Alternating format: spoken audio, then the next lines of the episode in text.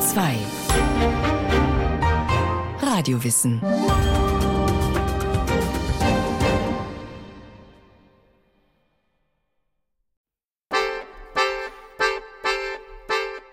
Josef Ketzler, Hobbyimker aus Oberschleißheim bei München, hat die Schutzkleidung parat. Ein Sweatshirt, dann den Schleier auf den Kopf, Handschuhe, Reißverschluss zu. Jetzt kann keine Biene mehr stechen.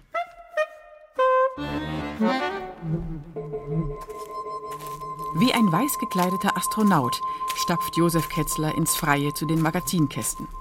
Die Sonne scheint, es ist um die 14 Grad warm, große Wiesenflächen umgeben das Anwesen, geradezu eine Idylle. Ich lege nicht so großen Wert auf die Obsterträge, sondern mehr auf die Blüte, weil die Blüte ist ja auch eine Tracht, eine gute Tracht für die Bienen, Apfelblüte, Birnenblüte, Kirschen und dergleichen auch. Habe Bienenweide angesät, auch das ist für die Bienen sehr wichtig. Zwar nicht sehr ergiebig, aber alle Pflanzen, die für die Biene wichtig sind, die lasse ich beim Mähen eben stehen. Vor den Beuten schwirrt, schwärmt und surrt es. Emsig umschwirren die Arbeitsbienen den Stock. Hier lebt die Gemeinschaft des Bienenstaats. Oder der Bien, wie der Imker sagt. Die einzige Königin, fünf Jahre wird sie alt, sorgt für den Nachwuchs. Mit einer Ablage von bis zu 2000 Eiern am Tag. Dann die vielleicht 50.000 fleißigen Arbeitsbienen in einem Volk. In ihrem kurzen Leben von etwa sechs Wochen im Frühjahr und Sommer vollbringen sie schon mal eine Flugleistung von rund 800 Kilometern. Und dann sind sie außerdem, wie der Deutsche Imkerbund es so schön formuliert, Babysitter, Amme, Wachsproduzent, Baumeister, Maurer, Klimaspezialist, Wächter, Putzfrau, schließlich Aufklärer, Transportflieger, Nachrichtensprecher und Gärtner in einer Person.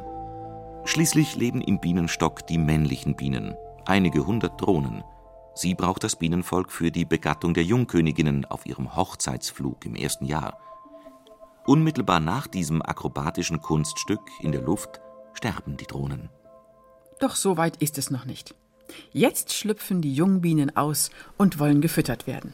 Wir sehen hier ganz deutlich, die, die Biene ist voller Blütenstaub, ganz gelb, teilweise orange tragen es die Höschen, Höschen sagt man für den Pollen, der eingetragen wird.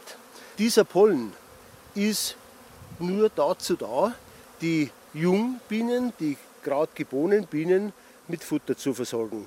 Die kriegen einen Pollenbrei vermischt mit Speichel, mit dem werden die großgezogen. Und darauf kommt es jedem Imker an. Das Wichtigste ist erst einmal das Hobby. Wenn man Honig vermarkten kann, natürlich auch ein bezahltes Hobby. Aber als Imker wird man nicht reich mit so wenigen Völkern, das ist auch klar. Aber es ist die Gewissheit, dass ich für die Umwelt was tue für die Natur was tue. Das steht an erster Stelle bei mir. Die Liebe zu den Bienen und der Natur ist eine Leidenschaft. Willst du Gottes Wunder sehen, musst du zu den Bienen gehen. Der Mensch und die Bienen. Eine Geschichte seit Menschengedenken. Schon in der Steinzeit waren die Menschen auf der Jagd nach Wachs und Honig. Davon zeugen 8000 bis 12.000 Jahre alte Höhlenmalereien in den Cuevas de la Aranja bei Valencia in Spanien. Sie zeigen schwirrende Wildtiere und einen Honigjäger, wie er aus dem Hohlraum eines Baumes Bienenwaben herausholt. Natürlich basiert die Imkerei darauf, dass die Bienen mehr Honig herstellen, als sie selbst verbrauchen. So datieren die Geschichtsbücher den Beginn der Bienenhaltung auf 5000 vor Christus in Zentralanatolien der heutigen Türkei. Im alten Ägypten verwenden Imker schon Beuten, Bienenbehausungen außerhalb von Bäumen.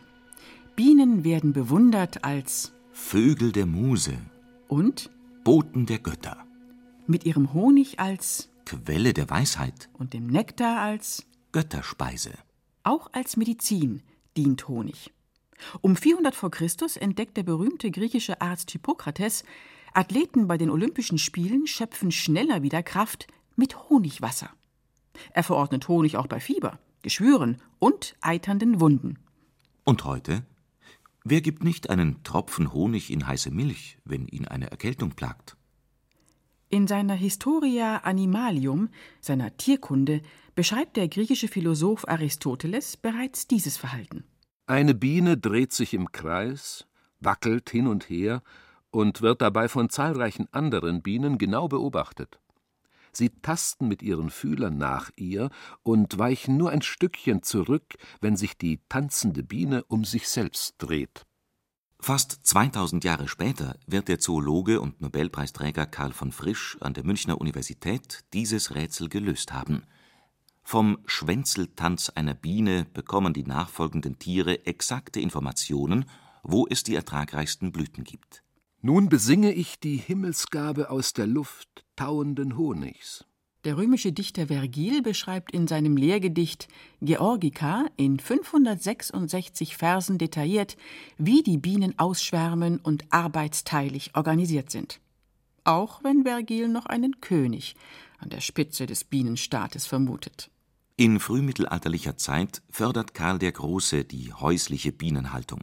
Karl der Große aber verordnete, dass auf jedem seiner Güter ein besonderer Zeidler sein, Honig und Wachs reinlich bearbeitet und die Mansurier und Hüfner solche Zinsen hier an die Höfe, dort an die Klöster und Kirchen geben sollten. Die ältesten Nachrichten über die Zeitlerei stammen aus einer Urkunde des Bayernherzogs Odilo 748. Dort heißt es, noch lateinisch, Cidlarii super ribam Danubii et ad Svarzacha hugipaldus Cidlarius. Zeidler am Donauufer und ein Zeidler Hugibald aus Schwarzach. Aus den Zidlarii wurden im Deutschen die Zeitler mit Zeitlerwiesen und Zeitlerweiden. Den Begriff erklärt Wolfgang Mittwoch, Leiter des Zeitlermuseums in Feucht bei Nürnberg, so. Es gibt heute noch Bauern, in Niederbayern findet man manchmal schon welche, vor allem in Österreich, die sagen, ich gehe jetzt in den Stall und zeidel meine Hühner, dann werden die Eier aus dem Stall geholt andere sagen, ich gehe in den Stall und zeidel meine Kühe, dann wird die Kuh gemolken. Und hier bei uns werden die Bienen gezeidelt, wird der Honig rausgeholt. Also das Produkt von einem Tier wegholen, ist wohl der Ursprung. Die Gemeinde Feucht liegt mitten im Lorenzer Wald. Zusammen mit dem Seebalder Wald bildet er auch heute noch einen Ring um Nürnberg. Eine mittelalterliche Urkunde bezeichnet den Reichswald mit seinen nektarreichen Saalweiden, Tannen, Fichten und Linden, seinen Heidekraut, Heidelbeer und Preiselbeerflächen als des Kaisers und des Reiches Bienengarten. Die Bienen gehören dem Kaiser. Aber die Nutzungsrechte an ihren Produkten überträgt er den Zeitlern. Der Bedarf ist groß.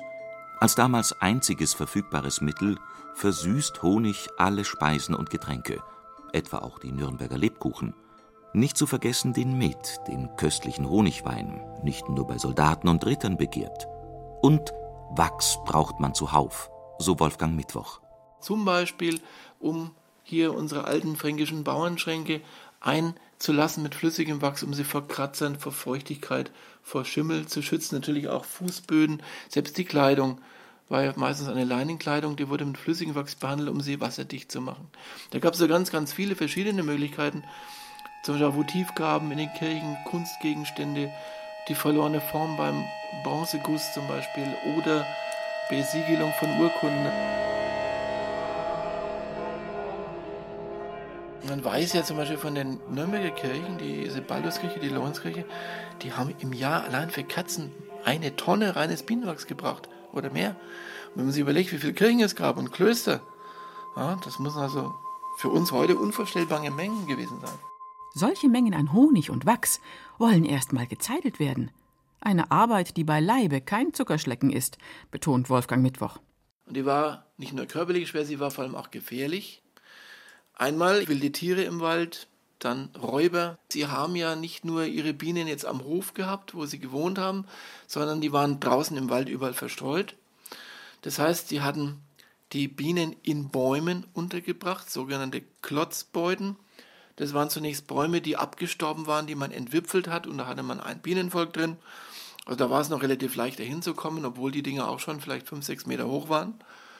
Aber dadurch, dass die viele Bäume dann für die Bienen gebraucht haben, und so eine Zeidelhube, die hatte 200 bis vielleicht 600 Bienenvölker. Und das heißt, Große Mengen an Bäumen werden durch Aushöhlen zerstört. Deswegen haben die Waldstromer gesagt, also das ist so, auf Dauer geht es nicht, ihr macht zu viele Bäume kaputt. Und dann mussten die Zeidler Zwiebeuten oder Tribeuten, das heißt, die haben die Bienen in einem Baum übereinander einlogieren müssen. Und dann mussten die Zeidler natürlich dann schon mal bis zu 10, 12 Meter in so einen Baum reinsteigen. Und die Bienen damals waren keine gezüchteten Bienen, es waren mehr oder weniger wilde Bienen. Das heißt, die waren bösartig, die haben ganz furchtbar gestochen. Und wenn jetzt so ein Imker dann in acht oder zehn Meter Höhe hier von den Bienen angegriffen worden ist, möchte ich nicht wissen, wie viele da auch runtergefallen sind und sich vielleicht das Genick gebrochen haben.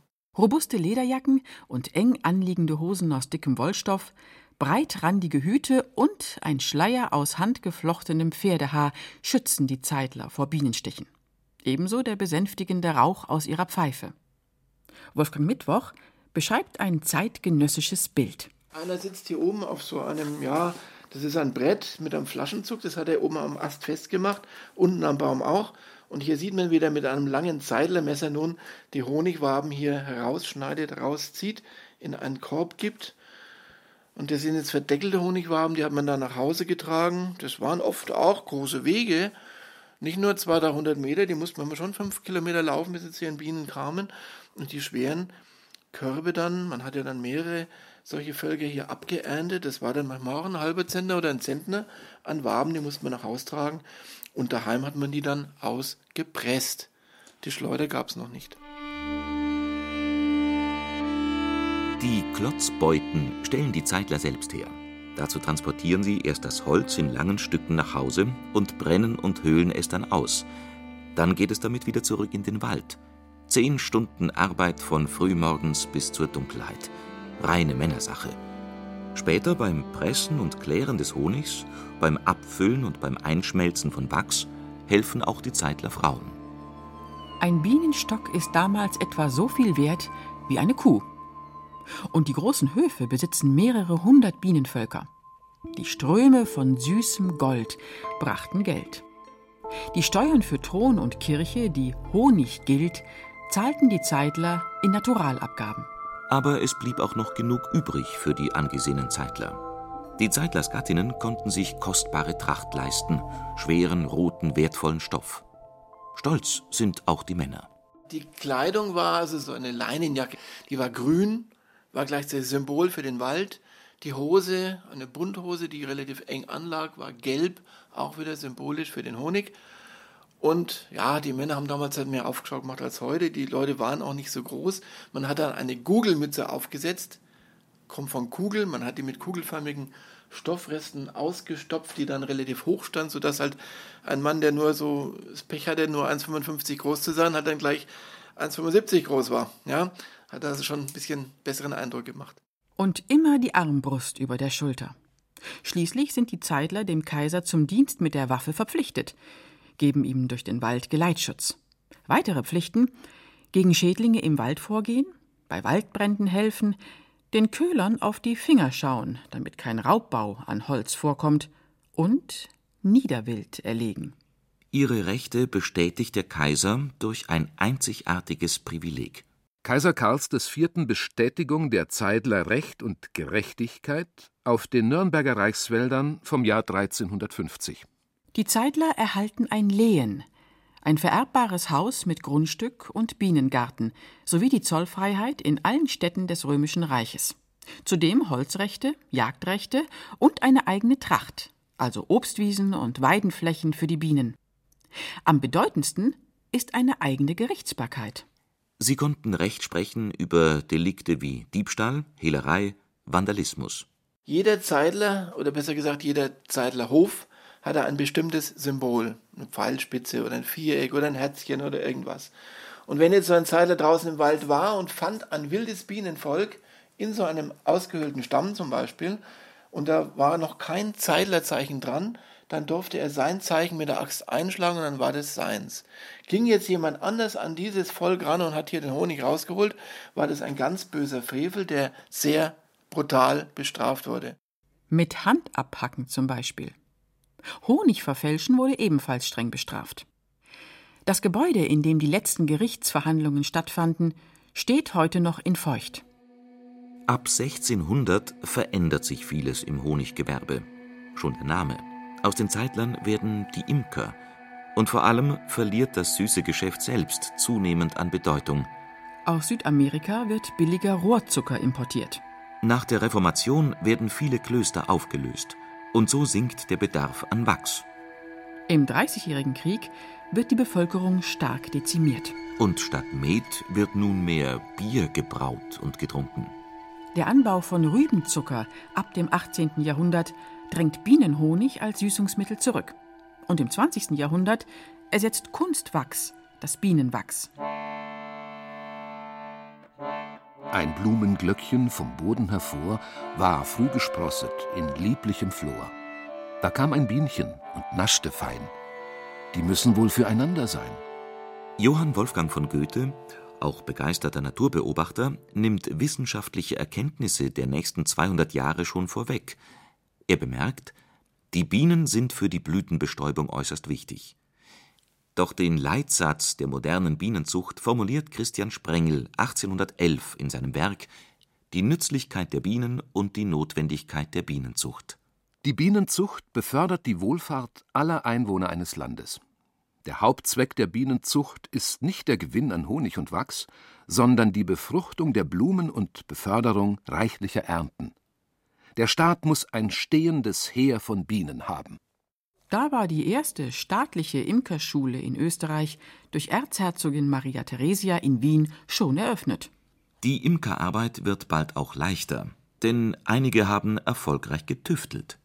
Bewegliche Holzrähmchen und damit herausnehmbare Waben lösen den Stabilbau ab. Die bruchfeste künstliche Mittelwand aus Bienenwachs beschleunigt den Bau von Bienenwaben. Und 1865 wird die Errungenschaft der Honigschleuder vorgestellt. Mehrere solcher älteren Honigschleudern röhren noch im Zeidelmuseum in Feucht. Wolfgang Mittwoch. Hier sehen wir eine schöne alte selbstgebaute Honigschleuder, die ist also hier für drei Waben. glaube, das kann man ganz gut hören. Die hier quietscht.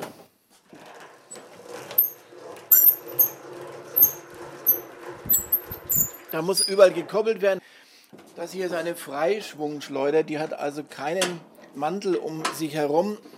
War also ein bisschen gefährlich, auch wenn man hier mit dem Ellenbogen reinkommt, dann ist unter Umständen der Knochen kaputt. Durch die Zentrifugalkraft wird der Honig an die Wand geschleudert, läuft dann an der Wand entlang runter nach unten und unten ist ein Zapfhahn, da läuft dann der Honig raus. Den ich dann auch schließen kann, stelle einen Eimer drunter und wenn der Eimer voll ist, mache ich zu. Heute versorgen hierzulande 88.000 Imker, vor allem Hobbyimker, etwa 700.000 Bienenvölker. So wie Josef Ketzler mit seinen 15 Völkern. Er hat sie über den Winter durchgefüttert. Früher haben wir gesagt, der 19. März, der Josefitag, ist so der Stichtag. Vor dem 19. wird nicht geöffnet. Heuer ist es ganz anders, da ist es nicht zutreffend. Wir sind heuer, was das, das Bienenjahr oder überhaupt das Vegetationsjahr anbelangt, mindestens drei, wenn nicht vier Wochen früher dran. Er öffnet den Kasten. Im Brutraum wurlt es. Es ist eine sogenannte Brutwabe.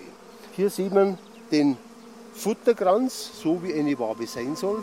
Oben im Halbkreis etwa den Futterkranz. Das ist äh, schon verdeckelter Honig. Und das, was hier so weiß ist, das ist Bienenwachs. Und hier, was hier so glänzt, das ist auch Honig oder Wirthonig, frisch eingetragener Nektar, der ist noch nicht reif. Das heißt, der Wassergehalt ist über 20 Prozent und wäre praktisch noch nicht schleuderfähig. Im Frühjahr hat Josef Ketzler viel zu tun. Die Schwarmzeit kommt. Will er ein Bienenvolk nicht verlieren, muss er ihm Platz geben, das Volk mit neuen Waben erweitern. Bis zum Juni entwickelt sich das Bienenvolk bis zu seinem Höchststand. Und das Highlight des Bienenjahres ist natürlich die Honigernte und die Ernte von Pollen, Gelee Royal, Propolis und Bienenwachs. Die Spannung, wenn man zu den Bienenvölkern kommt, die wächst natürlich von Minute zu Minute. Der Imker ist immer in der Hoffnung, hoffentlich gibt es heuer einen guten Honig. Ganz zufrieden schaut Josef Ketzler ins Wabenhaus. Wichtig ist, der Honig soll unter 20 Prozent Wassergehalt haben. Ideal wären 17 Prozent. Und jetzt ziehen wir die Wabe hoch. Die Bienen müssen natürlich abgekehrt werden, die kommen wieder zurück ins Volk. Es kann natürlich schon sein, dass einige Bienen im Schleuderraum sind und die fallen dann unter Umständen in den Honig rein. So, und jetzt dazu ziehen wir es hoch und kehren, und kehren die Wabe ab. Und dann gemeinsam werden wir dann das Magazin mit den vollen Honigwaben in den Schleuderraum verbringen. Und jetzt startet man den Schleudervorgang, fängt sachte an und erhöht dann im Lauf des Schleudervorgangs die Drehzahl, sodass der Honig durch die Zentrifugalkraft aus den Waben geschleudert wird.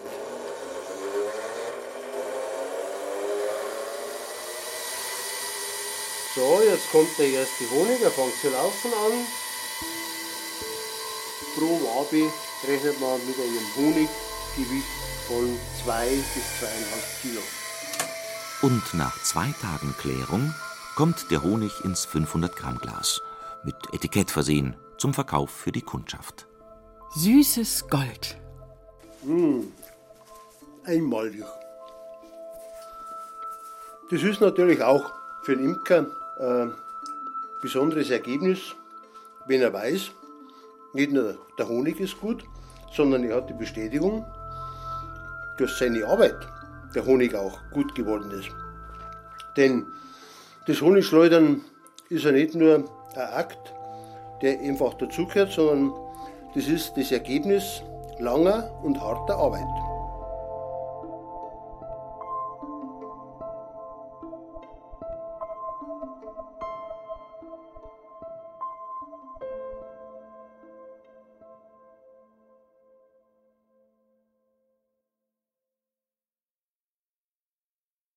Sie hörten Die Geschichte der Imkerei.